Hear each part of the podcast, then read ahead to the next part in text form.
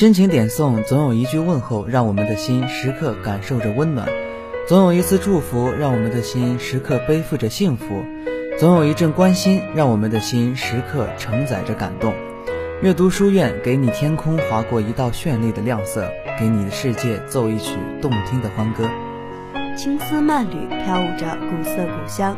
点点滴滴的溪水流过秋的悲伤，让千敏的思绪化成粉红的情书，流淌在浪漫的文字里，让静夜的愁思一作青春的华彩，演变成炙热的言语。走进阅读书院，驻足文韵小调，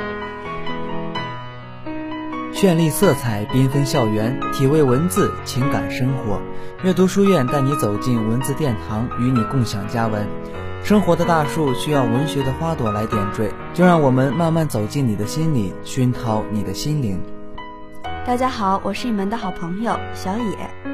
在水一样的幽深的风景里，有一篇文章如音乐般回荡，伸出我们的手指去接触文学最美的地方。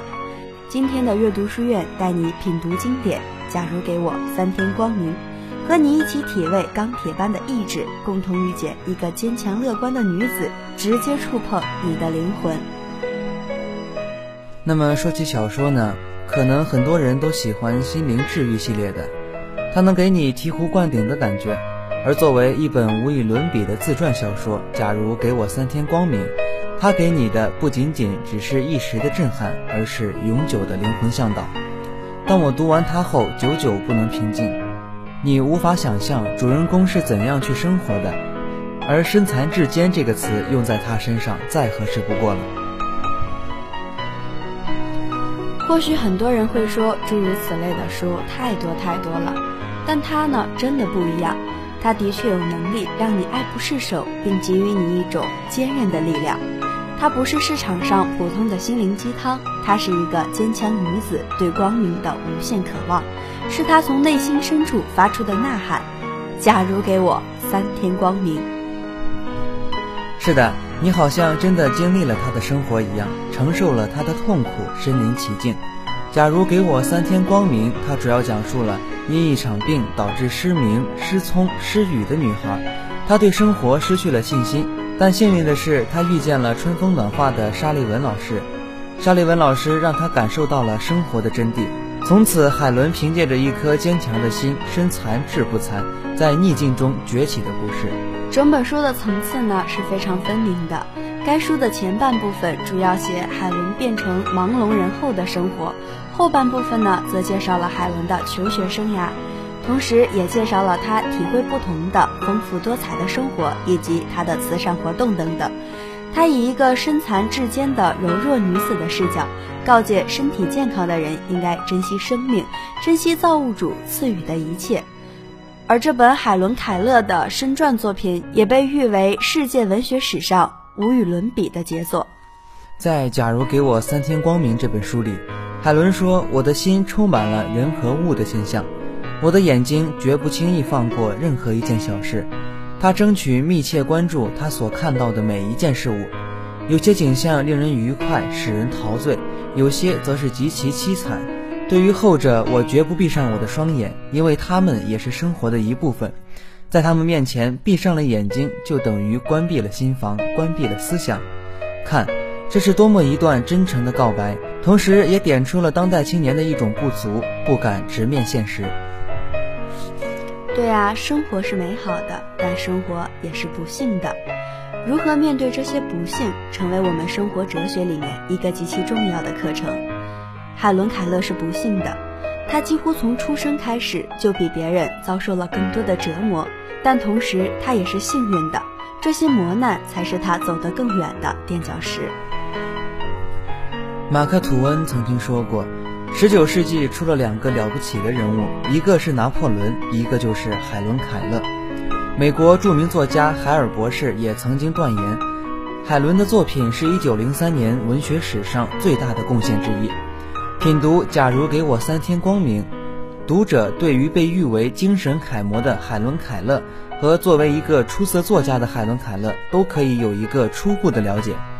读过这本书之后，我深深的觉得自己是如此的幸运。我们拥有明亮的双眼，看着五彩缤纷的世界。我们可以随意张开嘴巴，轻松说出自己的想法，但这些对于他来说，只是永远不会实现的愿望罢了。我最大的感受就是海伦对于光明的疼爱。光明，一个神奇的词语，拥有了光明，就能拥有一切美好的事物。假如我是一位盲人，什么都看不到；假如某一天我拥有了只能持续三天的光明，而不是一生的话。这是多么的悲哀！是啊，短暂的三天光明，他都未曾拥有。他说：“第一天，我要透过灵魂之窗，看到那些鼓励我生活下去的善良、温厚与心怀感动的人们。第二天，我要在黎明起身，去看黑夜变成白昼的动人奇迹。我将怀着敬望之心，仰望壮丽的曙光全景。与此同时，太阳也唤醒了沉睡的大地。”第三天，我将在当前的日常世界中度过到为生活而奔忙的人们经常去的地方，去体验他们的快乐、忧伤、感动与善良。在这篇文章里，我感受到了海伦对光明的渴望。在这篇文章中，处处洋溢着海伦对生命的热爱。他自己想象的三天过得那么充实。